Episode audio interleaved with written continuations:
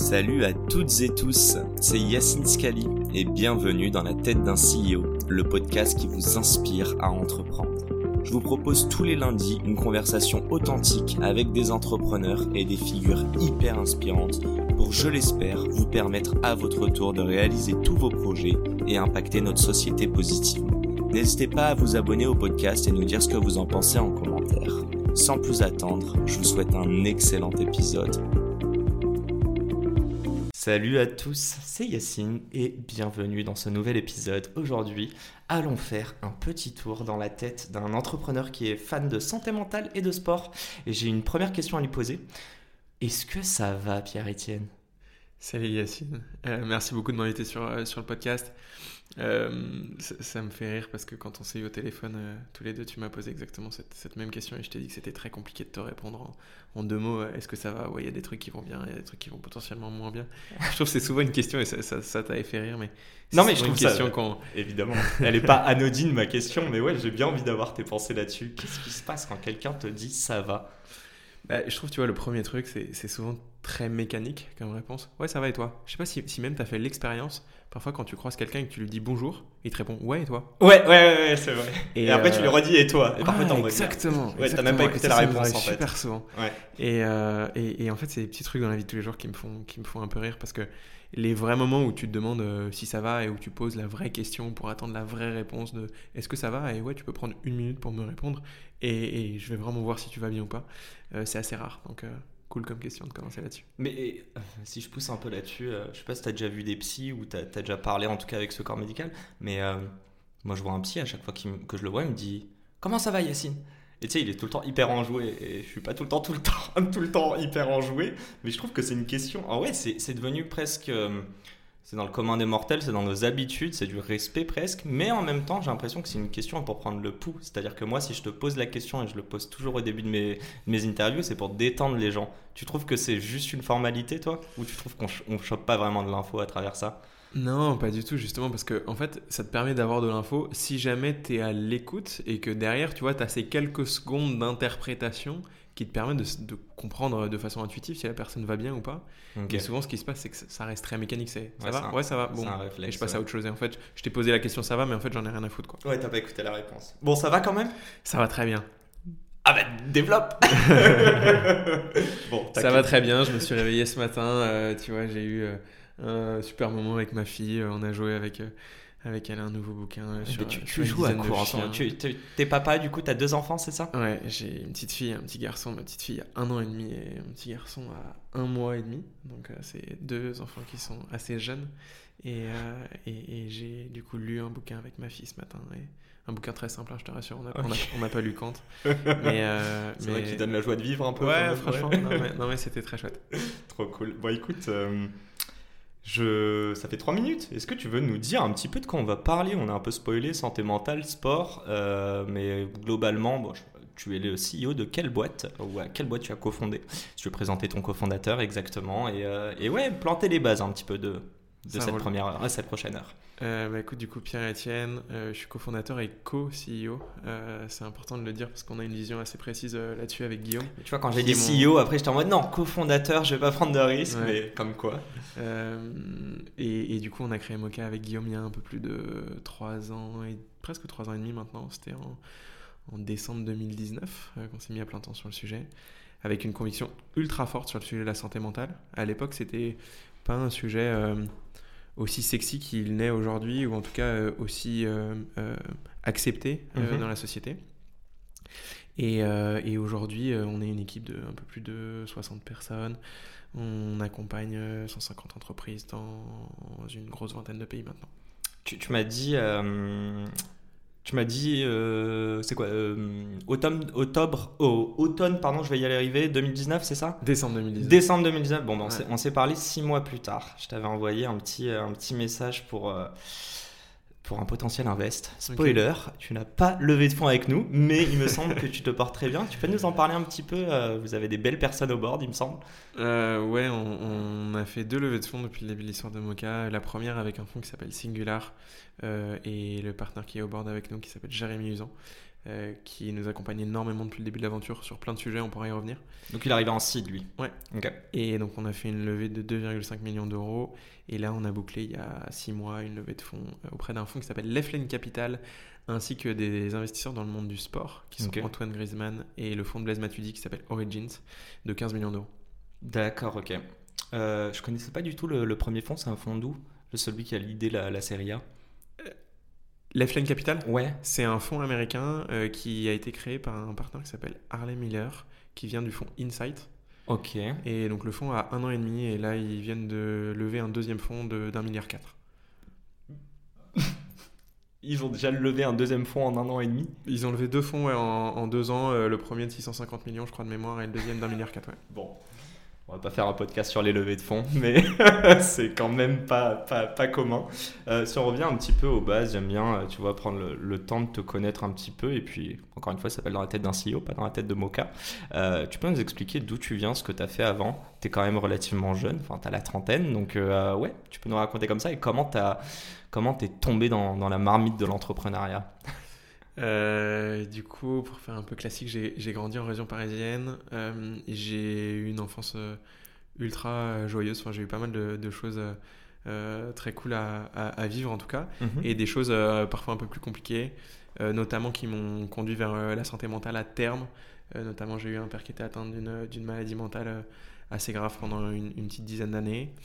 T'étais jeune, toi, à ce moment-là? Ouais, j'avais entre 8 et. Enfin, en- 7, euh, de 7 à 16 ans, quoi, un truc comme ça. Ouais, ok, donc surtout pendant l'adolescence. euh, Ouais. Ok. Et, euh, et sinon, j'ai toujours été ultra fan de sport. Ça représentait beaucoup de mon temps. Je faisais, même encore aujourd'hui, j'essaie de faire 5 entraînements par semaine. Tu fais quoi comme sport? Beaucoup de course à pied, beaucoup de vélo et des sports d'endurance de façon générale. Ok. Et voilà, écoute, euh, pour résumer une enfance en, en une minute.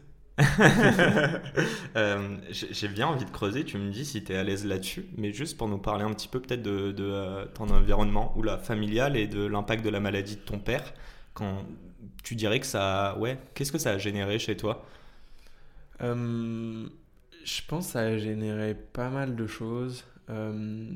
Déjà, en fait, tu es dans une phase de ta vie où tu te construis de façon consciente ou inconsciente, mais en tout cas, aujourd'hui, tu vois, je pense que ça a énormément euh, guidé ma façon de voir ma vie pro et, ma vie perso aussi. Mais par exemple, je pense que l'entrepreneuriat est quelque chose qui, qui est basé sur, avant tout sur la, la nature d'un rêve, ou en tout cas d'un truc très profondément ancré en toi. Et je me souviens encore de, de trucs très physiques, tu vois, qui sont pas, euh, sont pas rationnels, mais d'essayer de sortir à la force de mes petits bras de 7-8 ans, euh, euh, mon père qui était dans son lit, des trucs, tu vois, des trucs vraiment ancrés au fond de toi qui font que, par exemple, ça a énormément... euh, euh, euh, ça m'a donné en fait une, une volonté qui est Mhm. assez énorme, un rapport à la contrainte qui peut être assez particulier, un rapport au risque aussi, tu vois, en fait quand, quand, quand tu as cet âge-là et que tu traverses des situations comme celle-là, bah, en fait tu relativises aussi énormément de choses derrière. Et, et donc ouais, ça m'a énormément euh, construit, je pense. Donc tu dirais que les galères euh, d'un gosse de 7-8 ans, euh, tu les as presque pas vécues je sais plus ce que c'est les galères. Ouais, c'est ça. En fait, euh, c'est- ton dur de systématiser. Ouais, c'est dur de systématiser les choses. En tout cas, ce que je pense que ça a fait, c'est, euh, je pense que j'ai grandi assez vite entre Mhm. guillemets, enfin que j'ai été assez mûr sur certains sujets assez rapidement euh, à cause ou grâce à ça. Que euh, que on en, on en parlait quand même pas mal en famille avec ma mère, etc. Mais mais Donc euh, c'était pas tabou.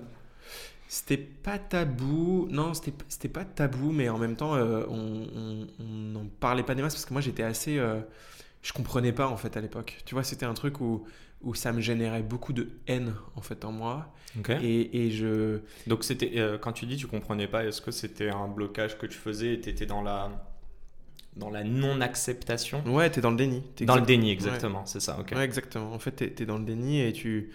Et, et tu comprends pas en fait pourquoi ce truc est possible, tu comprends pas ce que c'est que, que la bipolarité, tu comprends pas euh, ce que c'est que la prise de médicaments, tu comprends pas ce que c'est que euh, euh, rester au lit couché 10 heures par jour, et tu, et tu te dis, mais en fait, euh, pourquoi, qu'est-ce qui se passe, est-ce que j'ai fait quelque chose de mal, est-ce que, enfin, tu vois, tu te poses beaucoup, beaucoup de questions, Mhm. et, et je pense que c'est des questions qui, in fine, te font grandir. Juste une dernière mini chose là-dessus. Donc tu l'as très bien dit au début, en fait c'est le déni. J'imagine qu'au fur et à mesure tu as su l'accepter. Euh, enfin, j'espère, mais je pense que oui. Euh,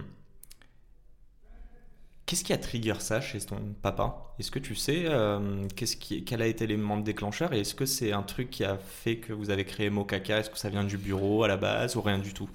Non, honnêtement, euh, tu vois, ce, serait mentir de dire que j'ai créé Mocha parce que, enfin, tu sais, il y, a beaucoup de, de CEO, de fondateurs qui racontent une espèce d'histoire un peu, euh, un peu. Euh, pas de bullshit ici, on Voilà, exactement. ou de faire de la, de la post-rationalisation. ouais. C'est pas uniquement pour ça que j'ai créé Mocha. Aujourd'hui, je pense que c'est pas un hasard, en fait, si j'ai créé une entreprise dans ce domaine-là. Euh, loin de là, notamment à cause de ça. Mais il y a plein d'autres choses qui m'ont fait créer Mocha. Mhm. Euh, notamment, euh, tu vois, ma passion pour le sport y est aussi pour quelque chose, parce que je pense que le domaine du sport est, est, aussi un environnement dans lequel la santé mentale est beaucoup plus libre, dans lequel on en parle tu vois, sans tabou, euh, tous les, tous les sportifs sont rentrés. Euh. Je trouve qu'on en parle de plus en plus. Je sais, il y a eu des. Euh, je sais plus quelle grande. je crois que c'était le numéro 1 ou numéro 2 mondial, notamment tennis féminin. Ouais, Naomi Osaka. Ouais, c'est exactement ça. Ouais, et qui a dit, entre guillemets, j'arrête, je prends soin. Et je sais pas comment. Je sais plus comment ça a été accueilli. Je trouve que c'est. Il faut qu'il y ait des gens qui défoncent les portes. Euh, mais encore aujourd'hui, on te dit, euh, je sais plus, je regardais euh, France Info hier qui disait que on a le plus gros taux de, de burn-out et de et de d'arrêt de travail ces derniers temps, et que paradoxalement, on fait, on n'a jamais autant parlé de santé mentale et on fait, on n'a jamais essayé de mettre autant aussi bien un cadre. Et d'ailleurs, on va en reparler parce que souvent on connote ce cadre de bien-être au travail à euh, en fait c'est que de la comment dire de la surface. Donc un baby foot un billard mais qu'en fait en interne tout le monde euh, tout le monde le vit mal. Euh, mais c'est pas là où je veux t'emmener. J'ai juste envie de te dire une première chose. On va passer sur ce côté entrepreneurial. C'est bien on reste dans la chronologie. Tu avais 7 8 ans. Tu m'as dit qu'à partir de 10 ans bah tu sais quoi si je te dis eBay. Qu'est-ce que tu me réponds ça pareil c'est un autre trait de, de ma personnalité. J'ai toujours été assez euh, entraîné, j'ai envie de dire, à, négocier, à persuader, à vendre. Euh, enfin, c'est des petites histoires un peu de bateau, mais, mais tu vois, quand, euh, quand, quand j'étais enfant, je me souviens à table, euh, en fait, euh, j'essayais de vendre à mes parents le fromage et leur dire, bah en fait. Euh, fromage qu'ils ont acheté, quoi. Ouais, le fromage qu'ils ont acheté, mais, mais de leur dire, bah en fait, voilà, et je prenais l'accent du, du, du, du sud-ouest parce que c'était un, petit brebis basque, et de, tu vois, de vendre cette amertume qui était assez douce, etc. Et, et en fait, on, on, avait ces jeux autour de la, de la persuasion, de la conviction. Et en parallèle de ça, ouais, j'ai, si tu me dis eBay, euh, je, t'avais dit euh, un peu sur le temps de la blague, mais qui n'était pas complètement une blague, que j'avais créé euh, très très jeune, une boutique sur eBay, et que je revendais en fait les trucs qu'on avait dans la cave, jusqu'au moment où en fait il y a, y, a, un peu de, enfin pas mal d'argent qui sont arrivés sur le, sur le compte, et là en fait les parents ont commencé à réagir, à se dire, oula, en fait, on va peut-être mettre un peu la pédale douce quoi. C'est trop drôle. Je suis obligé de faire l'aparté. J'espère qu'il nous écoute. Mon petit frère, il y a quelques années, j'ai appris quand j'étais au Canada euh, qu'il a revendu tous mes Warhammer. Ça te parle les Warhammer? J'étais vert. Mais du coup, peut-être qu'il y a un avenir prometteur pour lui devant. Donc ça, c'est top. J'aimerais parler d'une petite chose. T'es passé au BCG aussi. Bon, as un parcours, dis-moi, mais assez classique. Euh, est-ce que tu peux nous expliquer euh, tu vois, cette fibre entrepreneuriale, elle est là depuis que tu as 10 ans. Est-ce que tu à quel moment tu l'as défini le mot entrepreneur dans ta tête en te disant oui, je peux m'identifier à ça euh, Est-ce que c'était avant, pendant euh, le BCG ah, En fait, c'était bien avant. Euh, par contre, en fait, pour, moi, entrepreneur, ça, ça, peut vouloir dire plein de choses, tu vois, pour plein de gens différents. C'est une des questions que je vais te poser à la fin du podcast. Mais vas-y, si, tu veux spoiler, donne-nous ta définition d'entreprendre. Non, on pourra, on pourra parler à la fin, mais pour moi, c'est trois grandes choses. Euh, la et après, je réponds à ta question. Vas-y, je t'en prie. La première, c'est ce que je te disais un peu tout à l'heure. C'est, tu vois, c'est, c'est un rêve en fait. La nature d'un rêve, c'est un truc qui est. Euh, on, vit quelques dizaines, voire centaines d'années. Enfin, on dépasse parfois pour certains, mais, mais en tout cas, je trouve qu'on a assez peu de temps pour créer ce qu'on a envie de créer. Et en tout cas, moi, c'était une conviction très très forte. Et ce, ce rêve, il n'est pas conscient, tu vois. C'est, c'est pour moi, c'est un truc qui est ancré en moi physiquement. Euh, mais le rêve, c'est de créer ou c'est de créer quelque chose en particulier Non, justement, tu vois, sur ce, sur ce sujet de, de santé mentale, par exemple, quand je te disais euh, tout à l'heure, en fait, je me souviens encore des moments physiques où j'essayais de sortir mon père de son lit. Bah, c'est un truc, en fait, qui, où ouais, tu te dis, je rêve que ça n'arrive à plus personne, en fait. Et, et ça, c'est un truc qui est ancré très profond en toi et qui a un niveau d'énergie qui est énorme. En fait, pour entreprendre, tu as besoin d'avoir ce, ce, un truc qui te qui profondément au fond de toi te crispe tu vois mes, mes mains Mhm. se crispent parce que quand c'est un truc tu as envie profondément de faire ça Je vais te détendre, la, la deuxième euh, pour moi la deuxième caractéristique qui est et qui est pas mal décriée euh, mais mais c'est le travail Mhm. Euh, je pense qu'il faut une, une quantité de travail assez incalculable euh, pour pouvoir créer quelque chose qui est au niveau des ambitions que qu'on a. Et, et ça, euh, tu vois, je, je dis parfois c'est un peu décrié parce que plein de bouquins qui disent euh, ouais, euh, tu peux travailler 4 heures dans ta semaine, tu peux faire ci, crois, tu peux ça faire ça. J'y crois zéro. Ok. Euh, Moi non euh, parce que je pense que c'est c'est énormément de travail pour arriver à un truc que, que moi j'appelle le flow, et c'est la troisième caractéristique, et c'est de se dire en fait, euh, euh, tu, prends, c'est un peu caractéristique, on va, on va pouvoir y revenir, mais Mhm. tu prends tellement de plaisir dans ce travail que tu fais que derrière tu arrives dans un état qui est waouh, en fait on a réussi à faire quelque chose qui est, qui est dingue, et encore c'est que le début, et on peut aller euh, encore plus loin dans cette notion de- de- d'accomplissement, quoi, entre guillemets. Est-ce que tu peux dire à l'heure d'aujourd'hui que c'est la première fois de ta vie que tu as l'impression de donner du sens à tes activités professionnelles au quotidien? Non. Ok, J'ai- donc tu l'as eu avant parlais, quand tu parlais de, de ma vie euh, d'avant. Je, enfin, franchement, je, je- j'ai pris beaucoup de plaisir Mhm. euh, dans mon job d'avant, notamment parce que on recherchait beaucoup euh, la performance, qui est un critère qui, me- qui me parle beaucoup. Et, euh, et, et tu vois, j'ai été confronté euh, assez jeune à des thématiques qui étaient intellectuellement extrêmement épanouissantes. Donc ça a donné du sens pour moi.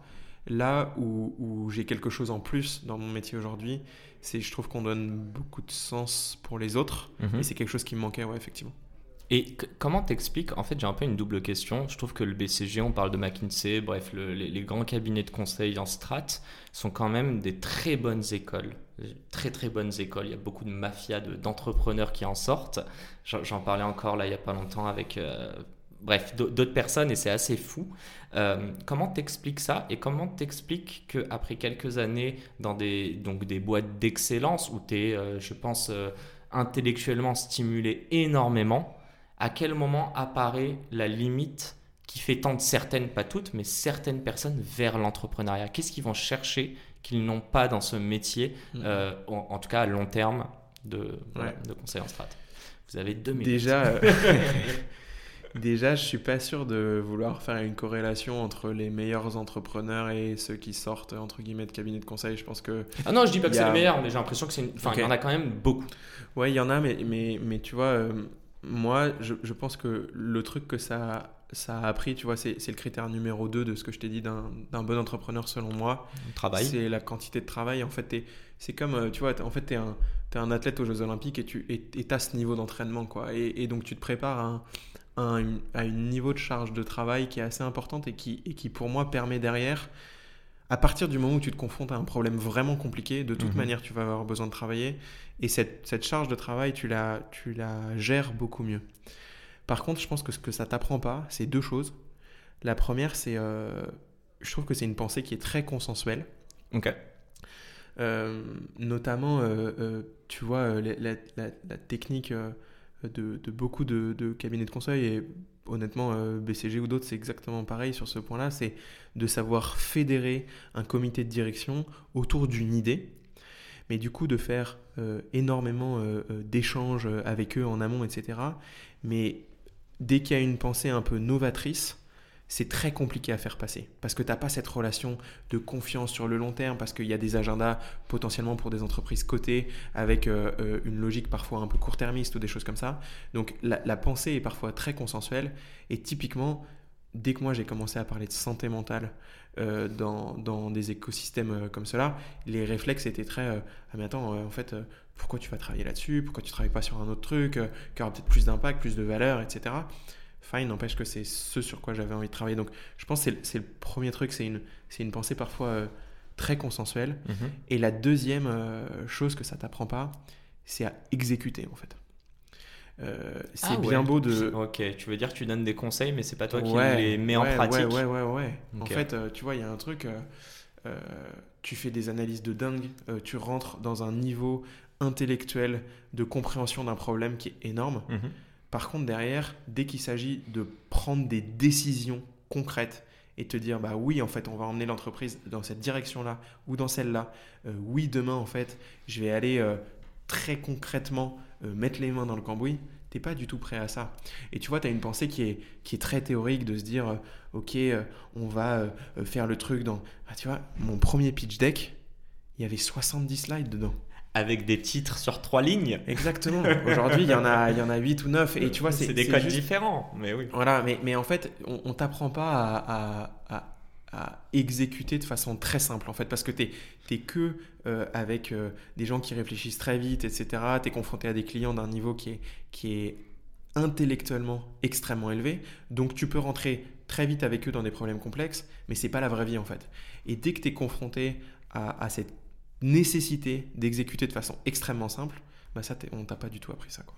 Est-ce que dans ça, tu trouves qu'il y a une sorte de limite à l'impact que tu as C'est-à-dire tout ce travail de recherche, d'analyse, de proposition, d'action, et ne pas pouvoir mettre réellement en action tout ça? Parce que euh, parfois, il y a des missions qui... Euh, enfin, votre job, c'est de faire, de donner ces informations-là, mais elles ne sont pas forcément appliquées. Ouais, écoute, aujourd'hui, je pense avoir énormément progressé là-dessus euh, parce que, bah parce que tu, tu, tu, tu apprends comme tout le monde et je pense qu'une des principales compétences d'un entrepreneur, c'est de savoir apprendre très vite. Et, et, ça, pour le coup, ça te, ça te forme et ça t'aiguise là-dessus. Euh, mais non, aujourd'hui, je me sens pas frustré par ça. Peut-être le seul truc sur lequel je pense qu'on peut encore progresser, c'est vraiment cette notion de simplicité, de se focaliser sur des choses euh, très compréhensibles rapidement. Mhm. Parce que de toute manière, si toi, tu n'es pas capable de, de simplifier un problème complexe, c'est que d'autres personnes pourront pas rentrer dedans aussi vite que toi. quoi. Avant de rentrer dans mon cas, j'ai une dernière petite question. Ah, j'en ai deux, juste pour terminer sur. Euh, excuse-moi. Sur terminer sur, euh, sur le métier de conseil. Est-ce que tu as l'impression, donc là on était en peut-être. C'est quoi, 2018 que tu as commencé à en parler euh? J'ai commencé en 2016 et je suis parti de BCG en 2019. Donc, tu as commencé à parler de santé mentale à quel moment? Ouais, fin. Dernière année, quoi Ouais, ouais, exactement. Est-ce que tu trouves que le momentum. Est-ce que tu as l'impression que quand tu as créé Mocha, vous étiez des avant-gardistes et qu'en trois ans, il y a eu énormément d'évolution sur la cause de la santé mentale dans euh, le monde pro comme perso, hein, d'ailleurs? Est-ce que tu as l'impression, donc du coup, c'est un peu la, double question, mais qu'aujourd'hui, un BCG, un Mac euh, ou Bain ou autre, euh, ou Oliver Wyman, voilà, je t'ai balancé ceux que je connaissais. est-ce que tu as l'impression que, euh, ou est-ce que tu penses qu'ils font plus de missions pour leurs clients sur ces problématiques de santé mentale? Est-ce qu'ils l'intègrent dans leur stratégie, dans leur réflexion? C'est marrant parce que tu m'aurais posé la question il y a trois mois, je t'aurais peut-être répondu non. Et là, en trois mois, j'ai reçu deux sollicitations de personnes que qui sont dans les cabinets de conseil que tu as cités euh, pour me dire écoute, on travaille sur le, sujet de la santé mentale, on aimerait bien avoir ton éclairage euh, pour un de nos clients. Euh, donc je pense que oui, il y a une prise de conscience en fait de l'impact direct sur la performance des équipes, de prendre en compte la santé mentale. ça paraissait un peu, un peu bateau parce qu'en fait ça existe depuis, depuis toujours. Hein. C'est un truc tout aussi bête que tu te sens bien dans ta tête et tes performances, c'est aussi simple mhm. que ça. Euh, mais en fait, la principale difficulté à laquelle étaient exposées les entreprises, il y en a plusieurs, mais, mais une des difficultés, c'était de rationaliser cette performance. Tu vois, on est, on est dans, en France et dans la, la majorité des pays latins, on a un esprit très cartésien mhm. où tu as besoin de dire, OK, ce truc me fait économiser X euros à la fin du mois. Et, et oui, maintenant, on est capable de mettre euh, des, des, éléments euh, chiffrés d'économie derrière, par contre, ça reste avant tout. Une... Sur la santé mentale, tu veux dire? Oui. Mhm. Mais par contre, ça reste avant tout une croyance des dirigeants, des COMEX, des DRH, de, dire en fait, oui, on est tous humains dans cette entreprise. Et derrière, si on a les gens qui travaillent pour nous en, continu, qui se sentent pas bien pour telle ou telle raison, nécessairement, ils seront moins impliqués dans leur travail et donc ils seront moins performants pour nous, pour l'entreprise. Est-ce que tu as l'impression, je t'y tiens encore, mais euh, que ça y est, on est enfin en train de recentrer euh, le, cœur de la valeur d'une entreprise sur justement son capital humain Écoute, euh, on se parle en février 2023 euh, là, je crois. Le, hein, Ouais, le 8. J'ai l'impression qu'on avance, mais qu'on n'y est pas encore. C'est une victoire pour toi, par exemple, ce, ce, dont on vient de se parler, ces deux personnes qui sont venues te demander des conseils. Euh, ouais, c'est une petite victoire. C'est une petite victoire, mais, euh, mais c'est pas encore la grande victoire. Le, le, la grande victoire, c'est celle à laquelle on travaille depuis un peu plus de trois ans maintenant et celle à laquelle on arrivera euh, prochainement. Et, et, et c'est de se dire, en fait, comment on prend en compte dans sa stratégie de croissance d'entreprise mhm. les, les, enjeux de mental et de santé mentale qui sont en fait au cœur de notre performance. Tu vois, comme un sportif de haut niveau, en fait, si t'es pas bien le jour de la compétition, si t'es pas bien pendant ton entraînement, si t'as pas envie de t'entraîner, si t'es pas motivé, ça sert à rien d'être assis devant ton bureau en fait. Très clair. Euh, j'aimerais terminer sur une dernière chose avant de passer sur Mocha. On a parlé de santé mentale, on a parlé de sport. je crois qu'il y a un dernier, euh, comment dire, euh, il y a ce triptyque. tu nous as parlé du fait, enfin, on en a discuté en amont. Tu te définis comme un explorateur. Et en plus, je t'ai dit, mais tu sais que l'archétype de l'explorateur, d'après mes recherches, ce sont mes auditeurs. alors, Malheureusement, je n'ai pas les termes techniques pour bien expliquer, mais je pense que ce sont des personnes curieuses, euh, des, personnes qui ont aussi envie de se, challenger, euh, et, bizarrement, j'ai aussi vu euh, une sorte de sensibilité dedans. Ma question est simple, tu peux nous en parler un petit peu de toi, ta définition de l'explorateur et des différents voyages que tu as fait, et comment c'est, quelle est l'harmonie avec la santé mentale et, et le sport? En fait, je pense que la notion d'explorateur, c'est aller dans des endroits où les gens ne vont pas habituellement. Tu vois, pour moi, c'est la définition propre du terme. Et je pense qu'un entrepreneur, euh, c'est ça en fait, c'est de se dire comment je vais aller à un endroit où personne n'est allé de cette manière-là mhm. pour créer quelque chose qui apporte une valeur qui n'existait pas. Je vais te donner un exemple euh, euh, dans ma vie perso. Il y a un truc que j'adore faire, c'est je t'ai dit, je fais beaucoup de courses à pied. Et en fait, quand je vais dans un nouvel endroit, euh, je cours jamais avec une montre ou avec un téléphone ou avec je ne sais quoi.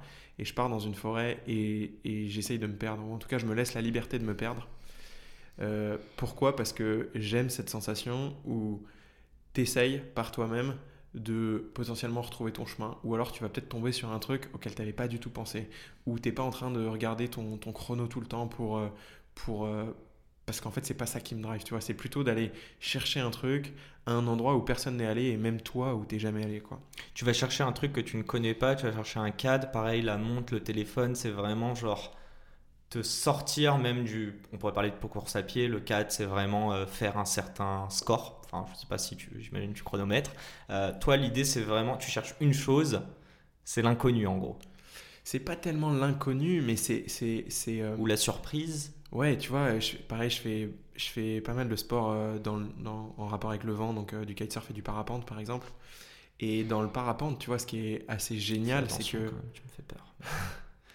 ce, qui est, ce qui est assez génial, c'est que tu as à la fois une humilité énorme parce que tu as énormément de travail de compréhension de la topologie de ton terrain, euh, de l'air, des masses d'air, de comment elle se positionne dans l'espace, etc. Mhm.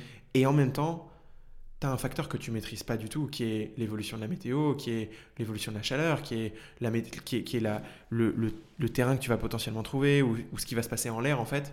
Et ce truc-là, c'est un truc que je trouve assez excitant. C'est un challenge? Ouais, mais, mais un challenge euh, en fait de d'aller explorer quelque chose qui est en toi et que tu connais pas encore. C'est pareil, je, je, me suis initié euh, récemment à l'apnée. Et c'est un truc où, en fait, tu, tu vas dans un environnement qui est pas le tien, tu y vas avec beaucoup d'humilité et t'explores une autre facette de ton corps ou une autre facette de ton esprit quoi. J'ai trop envie de parler de même pas de mocha, mais on va en parler. Mais euh, c'est quoi tes autres passions? T'as des choses dans l'art? Tu vas au ciné, t'écoutes de la musique, tu vas voir d'autres choses, c'est quoi? Euh, Alors, tu as, cité un terme tout à l'heure qui est ultra cher pour moi, qui est le terme d'harmonie. Ouais. Euh, j'ai aujourd'hui, tu vois, il y a pas mal de, de sphères, ou en tout cas de notes musicales dans ma, dans, dans ma vie. Il y, a, il y, a, ma famille, il y a mes amis, il y a le sport, il y a Mocha, bien sûr. Et ça fait beaucoup de choses. Donc, euh, je focalise vraiment mes, mes, passions sur le sport, qui est, qui est le truc qui, tu vois, je te dis, je fais encore 5 entraînements par semaine mhm. et ça me prend beaucoup de temps. Euh, sinon, je fais une autre des passions euh, que j'ai, c'est on fait beaucoup de voyages, notamment avec ma femme. On a eu la chance de partir plusieurs fois sur des longues périodes. Euh, tu me disais 4 à 6 mois, c'est ça, de voyage Ouais, on a fait deux voyages de, de 4 à 6 mois euh, où on est parti euh, dans un petit van. Enfin, c'était une Fiat Punto où on a baissé les. Je sais plus quelle voiture, mais on a baissé les sièges derrière et on dormait dans le coffre. En gros, on a traversé l'Australie, la Nouvelle-Zélande, la Namibie, le Botswana. Stylé. Et c'est des, pareil, c'est des, des, choses qui sont aussi liées à cette euh, volonté d'explorer, de trouver des choses nouvelles. C'est les rencontres aussi si, Enfin, je te tire un peu les verres du nez, mais c'est ça aussi que tu adores euh, dans le euh, voyage? pas tellement les ça, peut paraître un peu bizarre c'est pas tellement les... pas les gens moi. Non mais tu vois souvent les gens vont te dire ouais j'ai rencontré plein de gens c'était cool.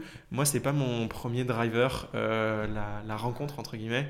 Ce qui va être mon, mon premier c'est vraiment cette notion d'exploration. Donc si c'est les gens, c'est top et, j'aime beaucoup effectivement rencontrer. Mais, mais tu vois, un nouveau paysage, un truc que tu n'as jamais vu, ouais, c'est ça qui va plus me driver. Quoi. Bon les amis, ça fait une petite demi-heure. Franchement, c'était un beau teaser. Moi, j'ai carrément envie de continuer de parler. Mais on va passer sur Mocha parce qu'on n'a pas beaucoup de temps. Donc j'espère qu'on a tenu tout le monde en haleine. Est-ce que tu peux nous présenter enfin Mocha, que les gens comprennent pourquoi on parle autant d'humains, de santé mentale, même si ce sont des sujets plus que contemporains? Et c'est la fin de cet épisode. Si cet épisode vous a plu, n'hésitez pas à nous soutenir en nous mettant 5 étoiles sur les plateformes, en vous abonnant évidemment et en nous laissant des commentaires. Hâte de vous retrouver la semaine prochaine. Ciao